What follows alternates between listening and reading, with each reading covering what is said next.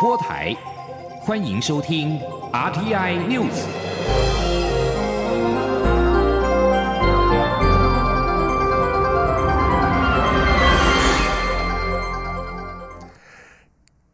各位好，欢迎收听这节央广主播台提供给您的 RTI News，我是陈子华。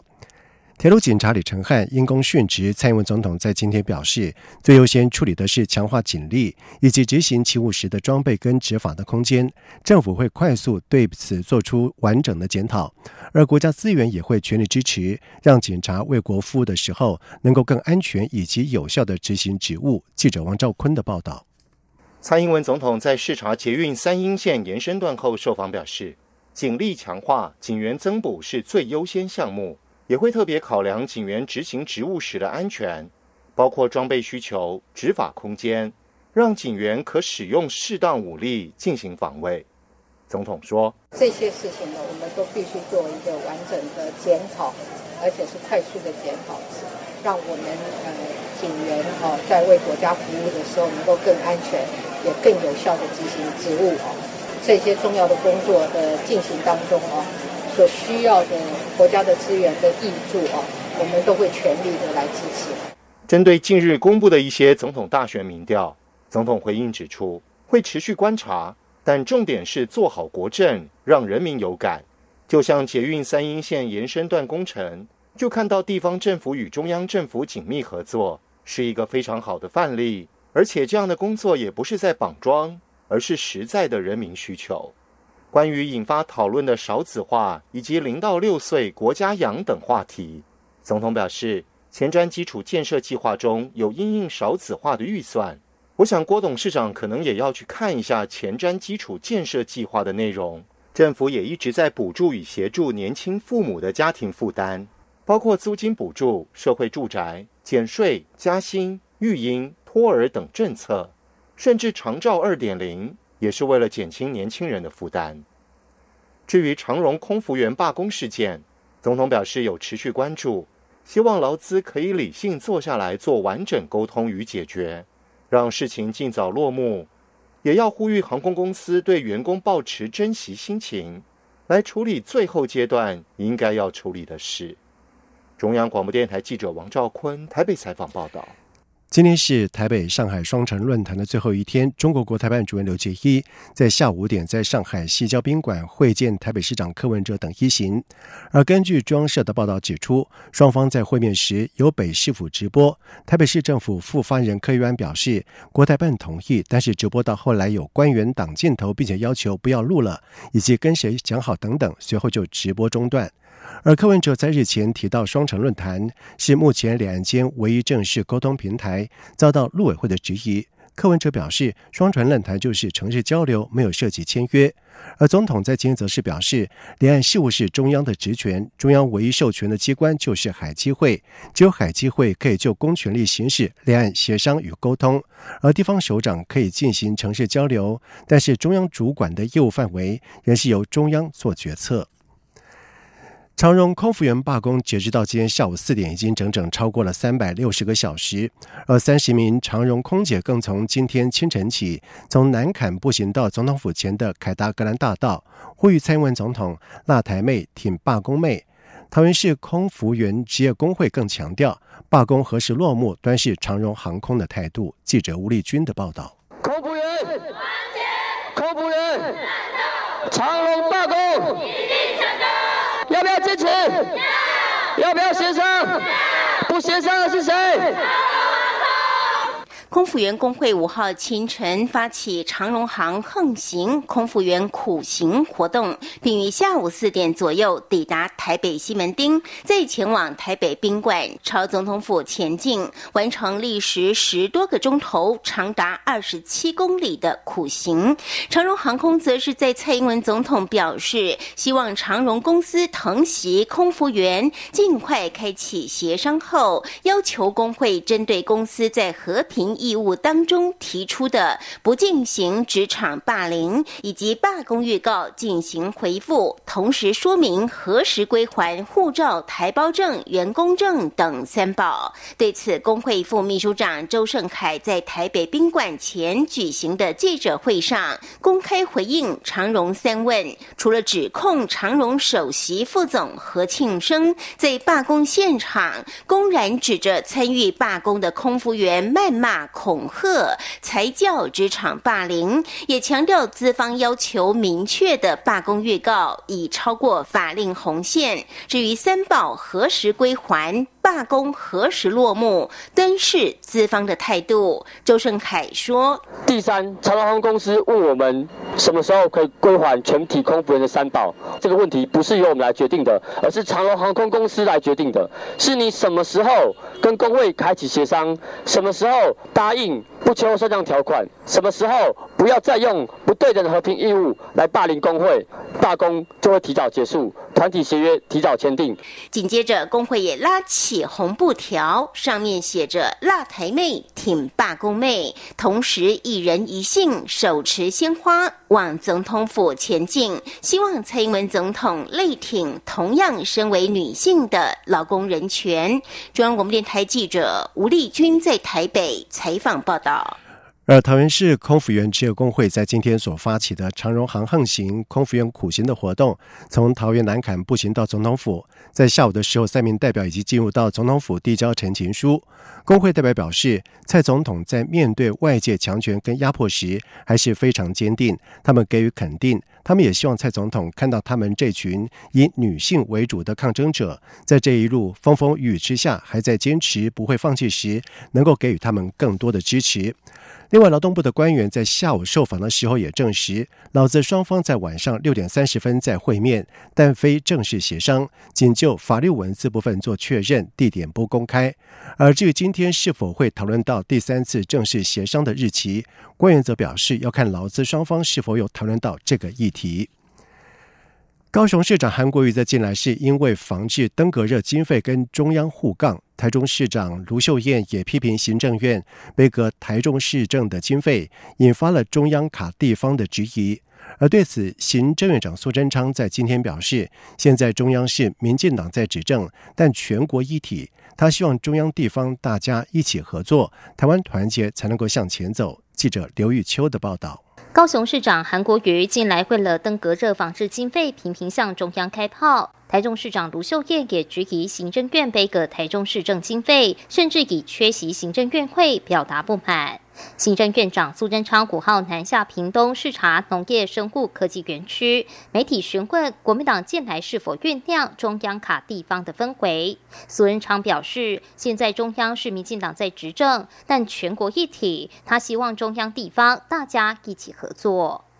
希望中央地方大家一起合作，因为我们是一个国家。是一个台湾，只有大家团结合作，台湾的力量才能集合起来，我们才能向前走。而对于有韩粉要捐款新台币两百万给高雄市府做登革热防疫，苏贞昌说，他对于捐款的热心表示肯定，但对于高雄市的疫情表示忧心。苏贞昌强调。对于登革热的防疫，中央不但给钱，而且国军化学兵随时待命。但韩国瑜都乱说话，以至于让有人觉得是不是缺钱才会捐款。苏贞昌呼吁韩国瑜要努力守好地方，让防疫到位。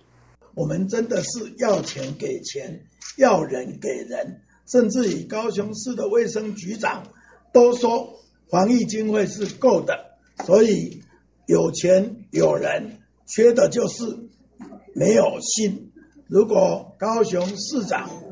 有心守住地方，相信疫情还是可以控制的。至于卢秀燕扬言不出席行政院会，苏仁昌说。卢秀燕市长才一个台中市就这么辛苦，很有感觉。但他要照顾二十二个县市，负担比他重很多。希望大家多多体谅，一起合作。欢迎他列席行政院会，如果没有空，行政院也会体谅。大家还是可以把为公服务的工作真正做到位，不必闹情绪。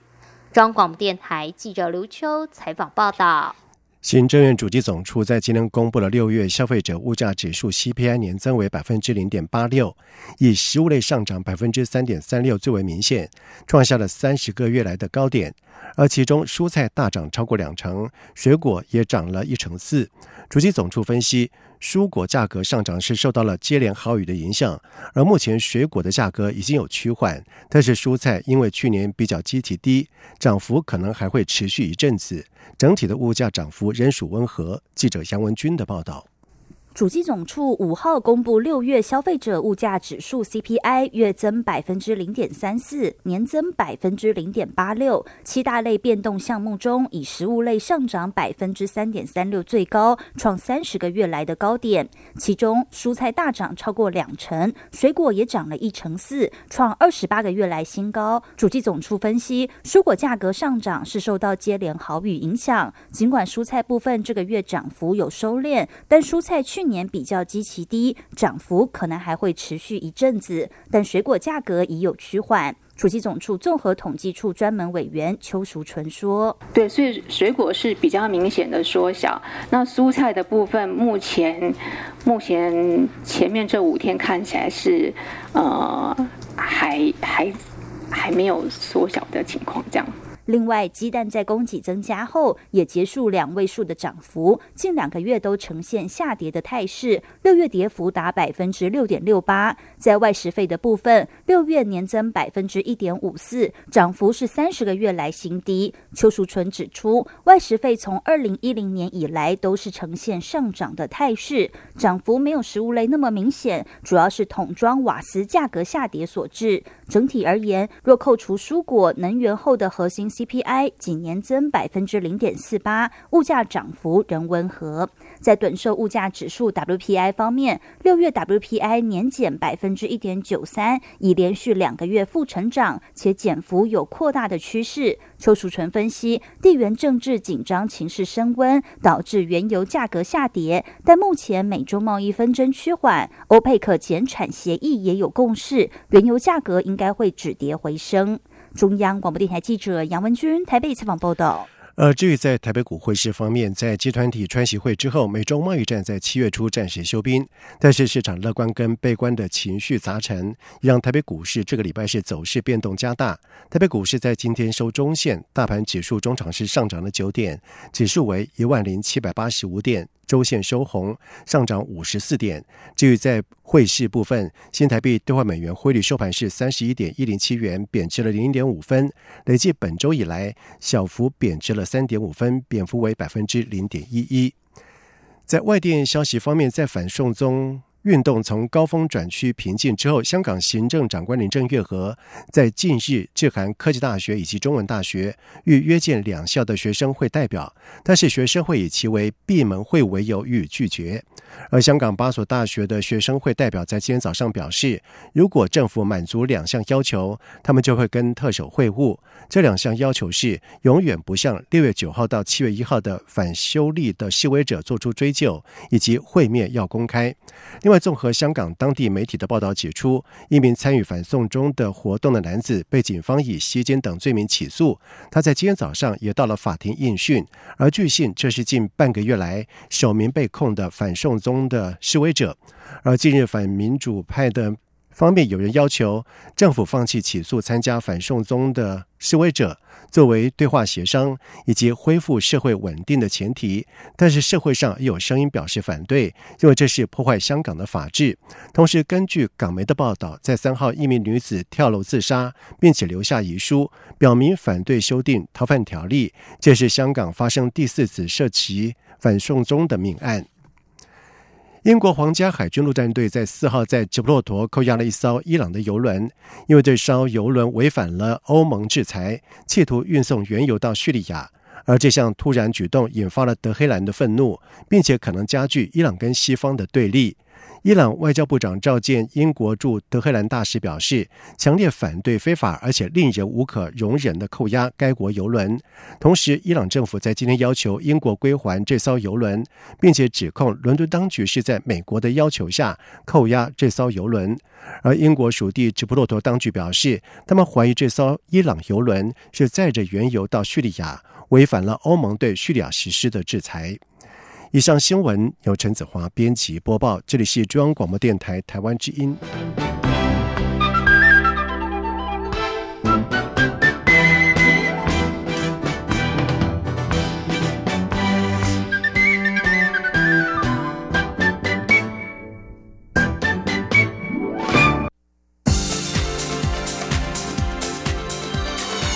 这里是中央广播电台台湾之音。欢迎继续收听新闻。现在时间是晚上的七点十五分，欢迎继续收听新闻。台湾东突厥斯坦协会筹备会华人民主书院在今天举行了从自治到集中营乌鲁木齐七五事件十周年台湾各界声援维吾尔人权记者会，希望台湾人多关心维吾尔议题，并且呼吁台湾除了称香港、称图博之外，为了守住自由的。民主还要称维吾尔。记者王兆坤的报道：台湾东突厥斯坦协会筹备会表示，十年前的七月五号，在新疆维吾尔自治区乌鲁木齐爆发冲突，中共武警随即对维吾尔人进行镇压。乌鲁木齐七五事件开启过去十年中共严峻监控以及统治。筹备会指出，近来新疆的再教育中心引起国际关切。但台湾对于维吾尔议题缺少了解与关心，因此成立台湾东突厥斯坦协会，希望唤起台湾人民关心长期被中共压迫、被强迫汉化的维吾尔议题。日本维吾尔协会会长伊里哈木表示，他把七五事件称为七五大屠杀，很高兴台湾的本土政党一起关心这个议题，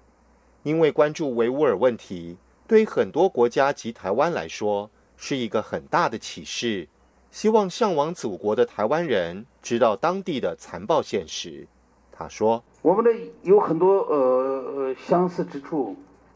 那就是呃台湾人也经过白色恐怖哦时代，那我们现在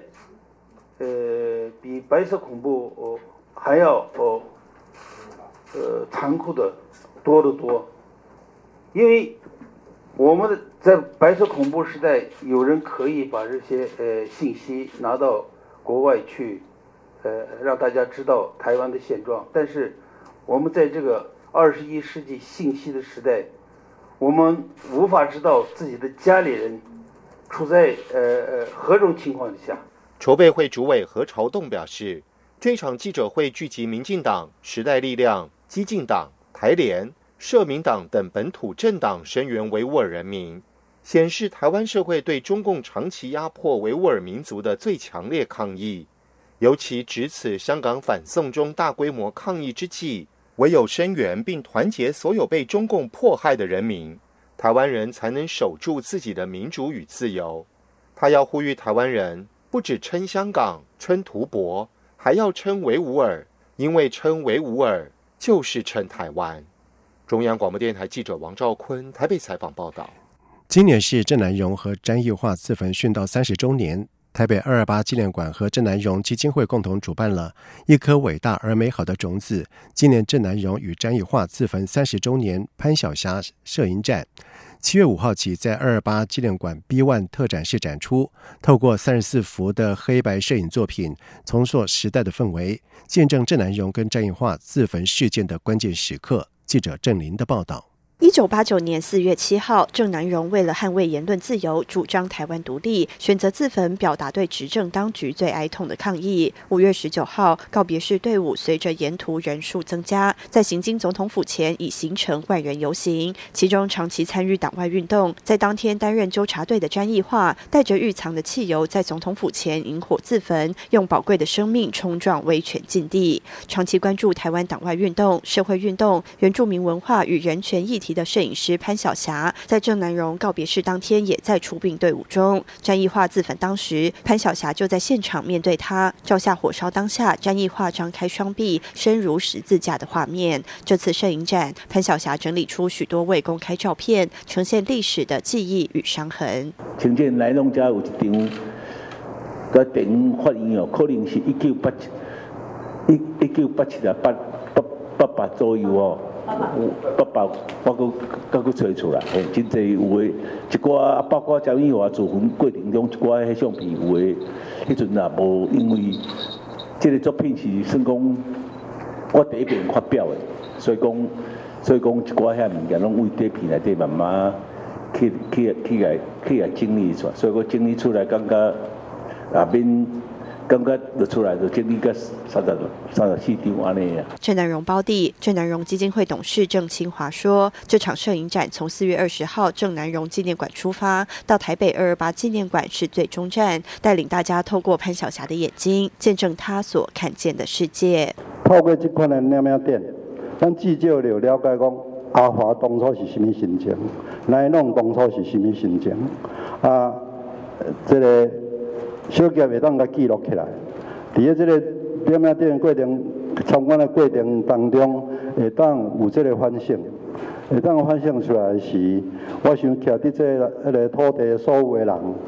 啊，将来拢有一个机会，有甚物机会呢？有互别人自由的机会。台北二二八纪念馆馆长肖明志表示，这次特展展出潘晓霞三十四幅黑白摄影作品，每一张都见证郑南荣和詹义化当初自焚牺牲的关键时刻。那种宁愿烧尽、不愿朽坏、不自由、无宁死的精神，都让台湾人民更勇敢自觉，抗拒任何压迫和不公义。他说：“今天台湾的民主自由，是这些民主运动先烈付出他们的人身自由及生命，前仆后继争取而来。身为后辈的我们，除了要珍惜感念，更要挺身捍卫。”央广记者郑玲采访报道。二零二零总统大选备受关注，民进党今确定由现任总统蔡英文角逐连任，国民党则将在下个礼拜进行初选民调决定人选。国民党立委陈学圣呼吁候选人跟支持者要节制，不要互相的攻击，而选后团结支持脱颖而出的候选人。国民党立委吴志阳也表示，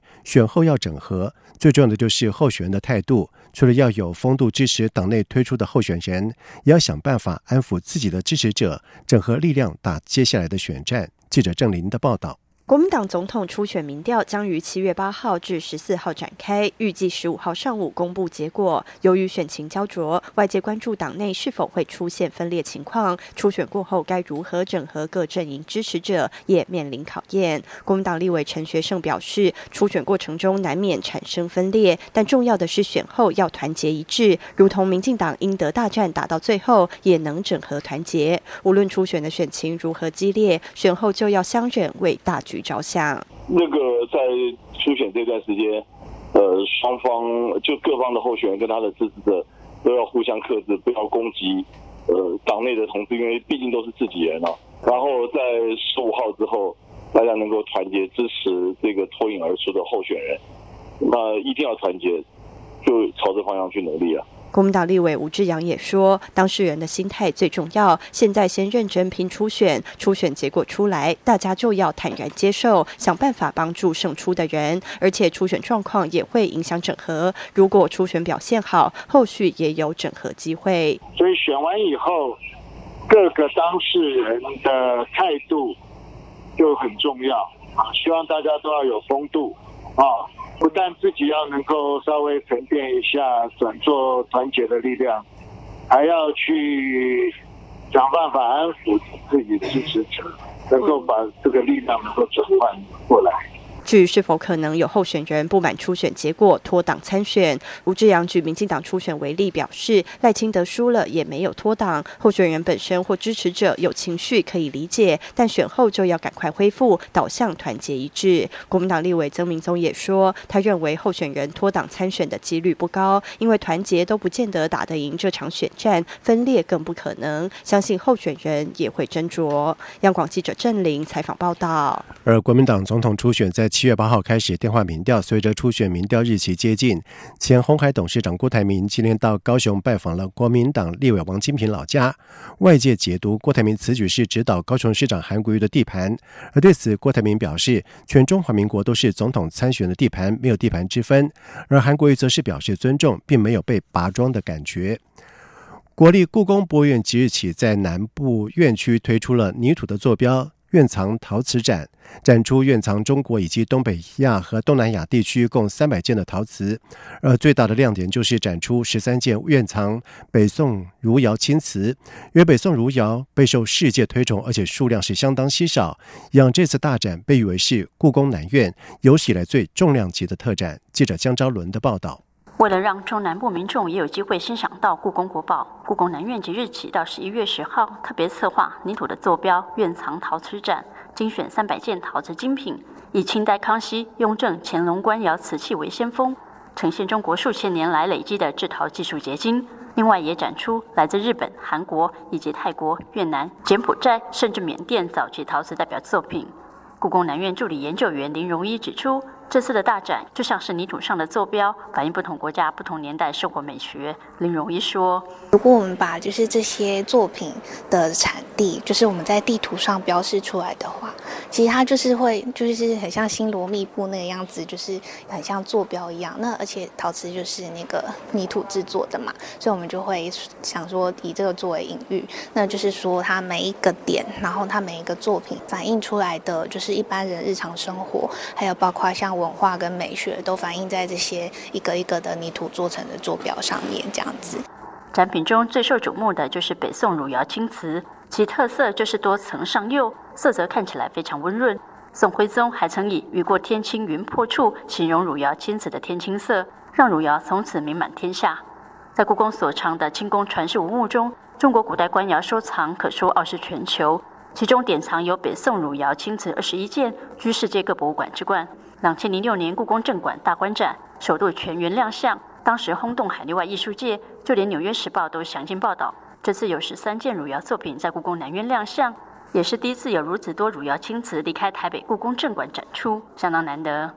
虽然汝窑青瓷是本次展览的亮点，但事实上，十世纪的高丽王朝时期，青瓷技术同样闻名。十七世纪后半，日本有田烧彩绘瓷器，也深受欧洲人士喜爱。而国人较少接触的东南亚陶瓷样式、花纹，都值得细细品味。中国面台记者张昭伦，故宫南院采访报道。接下来进行今天的前进新南向。前进新南向。